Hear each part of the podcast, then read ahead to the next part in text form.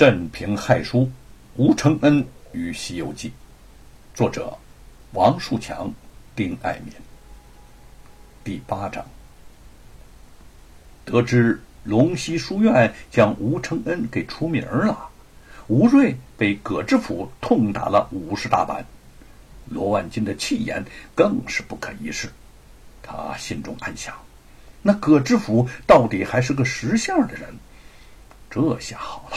让所有的人都看看，这就是冒犯我罗老爷的下场。他得意洋洋的来到了白雪燕的房中，想与她聊些风月之事，却又忍不住的提起了此事。从罗万金的口中再次听到吴承恩的名字，白雪燕心中顿时一动。这几年来，每当他独自的静下来。与吴承恩在盘丝洞中共处的情景便会涌入脑海，似乎在不知不觉中，这个机智勇敢的年轻人已经在他的心底占据了极其重要的位置。有时候，偶尔在街上看到吴承恩，他都会不由自主地注视着他，每次都会心海起伏，动荡不已，但他却再未主动。上前与他交谈过。白雪燕深知罗万金的阴狠多疑，他既然恨吴承恩入骨，必定不会轻易的放过他。后面还不知道他有多少歹毒的手段在等着吴承恩。明知自己的劝说不会有效，他还是努力的劝道：“你呀，得饶人处且饶人吧。”罗万金顿时大怒：“我说，我饶谁也不能轻易饶了他。他处处和我罗家作对，多次让我和罗庞出丑，而且他写的《西游记》对我来讲就是不祥之物。哼，我还未认真的同他计较呢。他想出人头地，没那么容易；超过我罗家，更是休想。”白雪燕道：“你可以压制他，可是却不能让他口服心服。强权又有什么作用呢？”罗万金目光阴森的看了他半晌，突然扬起手，狠狠的打了他一个耳光：“贱货，你替那个小毛贼说话！再敢这样，看我怎样的收拾你！”白雪燕低下头，气愤。难过、担忧、诸种复杂的情感交织在一起，他的眼睛里头涌满了泪水。恰在这个时候，贼二在门外禀报有客来访。罗万金瞪了一眼白雪燕，披着衣服就走了出去。白雪燕坐了一会儿，终究不太放心，于是悄悄穿好衣服，来到客厅外的窗前。左右四望无人，便放心的侧耳细听起来。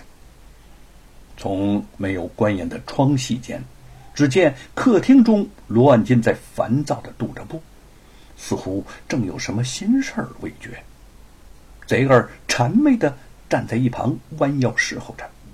罗万金沉吟半晌，终于停了下来，对贼儿说：“不瞒你说。”刚才我在吴奶奶屋里头做了个梦。贼儿追随他多年，对他的秉性可谓了如指掌。察言观色之下，已经料到了七八分，于是试探着问：“哦，老爷只做了一个梦，就让老爷这样心神不安？那，老爷，小人斗胆的猜测，你呀。”梦到了一个女人，他看了看罗万金的眼神儿，说：“而且还是一个大美人儿。”罗万金不置可否的笑了笑：“那你说说看，老爷，我梦到了谁呀？”贼儿知道自己所料不错，就呵呵的笑道：“ 这还用说吗？”能让老爷朝思暮想的只有一个人呐，啊，那就是吴成家。罗万金笑了起来，说：“ 贼儿啊，贼儿，你小子猜对了，他就像一口香喷喷的肥肉，老爷我不吃下肚子，心里难受啊。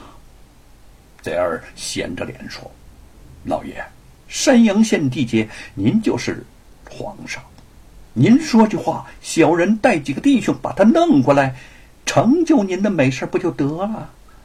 罗万金摇了摇头。哼哼哼哼，起初老爷我也是这么想，可这总不是什么有颜面的事情。好歹老爷我也是朝廷重镇的表弟，闹得不好看了，我兄长那边也挂不住啊。呃，我是想，贼儿揣摩了一下他的心意，近前一步，悄声说：“老爷，您是想？”悄无声息的把他弄进府。罗万金捋着自己半焦不焦的胡子，笑着说：“哼哼哼哼哼，好你个贼儿！老爷我心里想什么都被你料中了。既然你这么清楚老爷我的心意，我就给你两天时间，把吴成家给我弄到府上来，千万不让别人知道，明白吗？”嗯，贼儿讨好的说：“老爷，老爷啊，不怪小人多事儿，我早就看出您的心思来了，故此已经打探好了。吴成家的男人做买卖去了外地，他现在就住在娘家，看着那个每天挣不了几个大钱的破染线店。您放心，小人天明就去办这件事儿，保证不哼不哈的把他。”弄进府来，罗万金十分高兴。嗯，好，嗯，好。如果你顺顺当当的把事情办得好，老爷赏你五百两银子。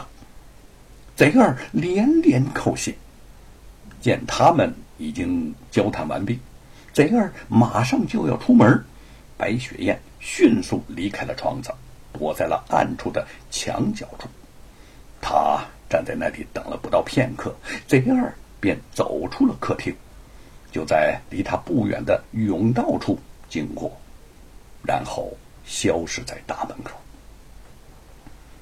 白雪燕思绪翻涌不定，心中大急：吴家姐姐这下真是祸从天降啊！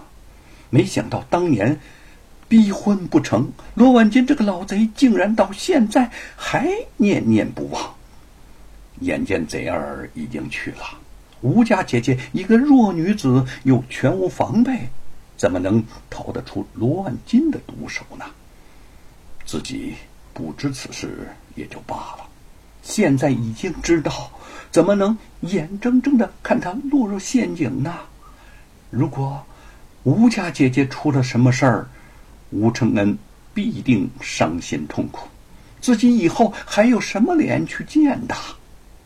不行，不行，一定要想个办法，去通知他躲开。